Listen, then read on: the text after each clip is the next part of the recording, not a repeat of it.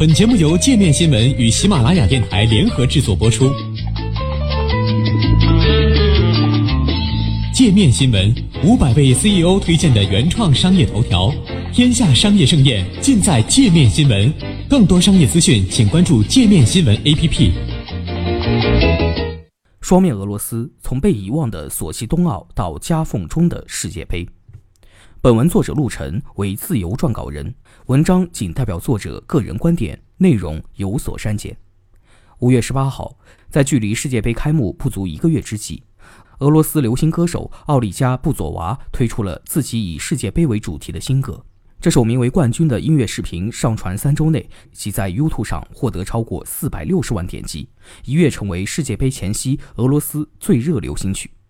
歌曲本身的旋律并不复杂。核心歌词只有两句：“你拥有整个世界”以及“世界需要冠军”。更引人注目的是他的视频剧情：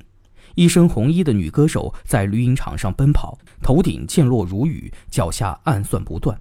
迷雾中，敌人一个接一个出现，反复负伤，摔倒又爬起，直至最后被簇拥着立于众人之上。与本届世界杯官方俄语主题曲《队伍》强调团结、梦想和运动之美的主题截然相反，冠军的整体氛围充满了恐惧和愤怒，让这首网络现象级作品看上去更像是某种公众情绪的集中宣泄。自2010年申办成功开始，到2018年的这个夏天，经过八年筹备后终于开幕的世界杯，对于如今的俄罗斯来说，到底意味着什么？一切或许应当从2007年说起。二零零七年七月，俄罗斯索契以四票的微弱优势险胜韩国平昌，赢得了二零一四年冬奥会的主办权。为了游说奥组会，当时已执政七年的总统普京亲自出马。那一年，俄罗斯经济被世界银行认为达到了前所未有的宏观稳定性，仅第一季度投资增长率就达到了百分之二十点一，最终年度 GDP 增速则达到了前所未有的百分之八点五。在那之前的七年里，GDP 年平均增长百分之七，而从两千年到两千零八年，居民可支配收入以美元计价更是增长了七倍。三年后的二零一零年，索契冬奥会的筹备工作正紧锣密鼓之时，俄罗斯再一次递交了举办二零一八年世界杯的申请书。那个时候，俄罗斯刚刚从世界金融危机的冲击当中恢复，经济指标正迅猛回弹。与世贸组织长达十六年的谈判接近尾声，入世只是一个时间问题。竞争的结果并不特别戏剧化，俄罗斯拿到了四年内第二场世界级体育盛事的主办权。二零一四年二月九号，索契冬奥会如期开幕。尽管始终不乏负面消息，但没有人质疑主办方办好这场比赛的诚意。为了这场赛事，曾经的黑海度假城市索契几乎被彻底重建。最终的资金投入达到了史无前例的五百五十亿美元，是预算的三倍有余，甚至超过了史上任何一次夏季奥运会。但谁也没有想到，一切会以另外一种方式戛然而止。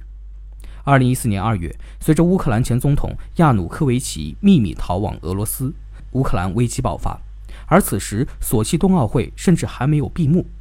二月二十七号，俄罗斯军队接管了克里米亚议会大楼。至此，此前俄罗斯为索契冬奥会投入的大量精力彻底化为乌有。以奥运史上最快的速度，索契被全世界遗忘了。同时，与世界告别的还有那个曾经的俄罗斯。从克里米亚事件开始，俄罗斯与外部世界的关系一再跌至谷底。普京开始越来越频繁地谈论战争与核武器。莫斯科退出了多个国际组织以及条约。与西方经济制裁同时来临的国际油价腰斩，则将俄罗斯经济拖进了长达三年的衰退期。唯一没有改变的是还在筹备中的世界杯。当索契冬奥偶然的成了俄罗斯与世界关系的分水岭，世界杯仍在原地，未建完的场馆遍布全俄，提示着另一个俄罗斯的存在。在官方表态上，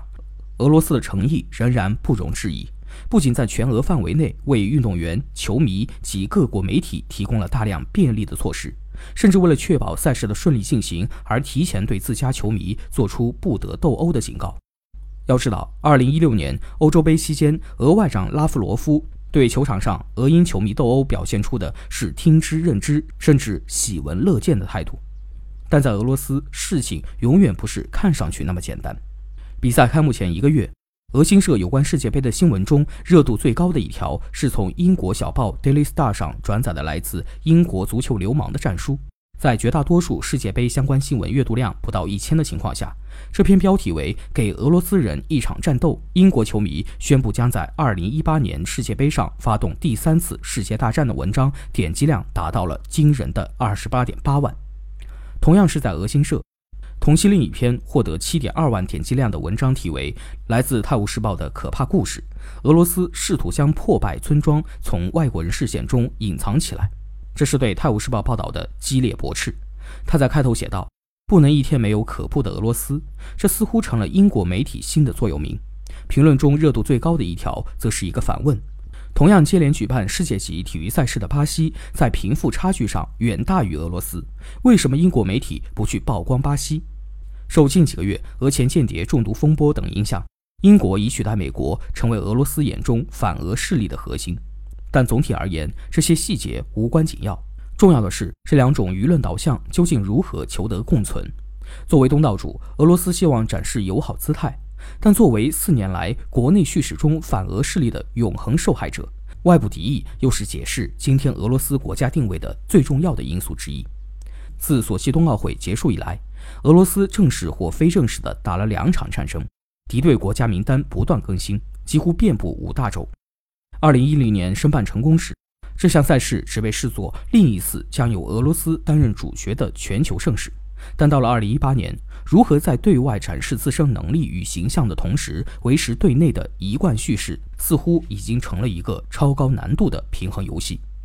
很难不将本文开头提起的那段 MV 视作对俄自身形象的一种隐喻，将问题处理为孤独主角披荆斩棘，终于赢得万人敬仰，似乎是一种可能的出路。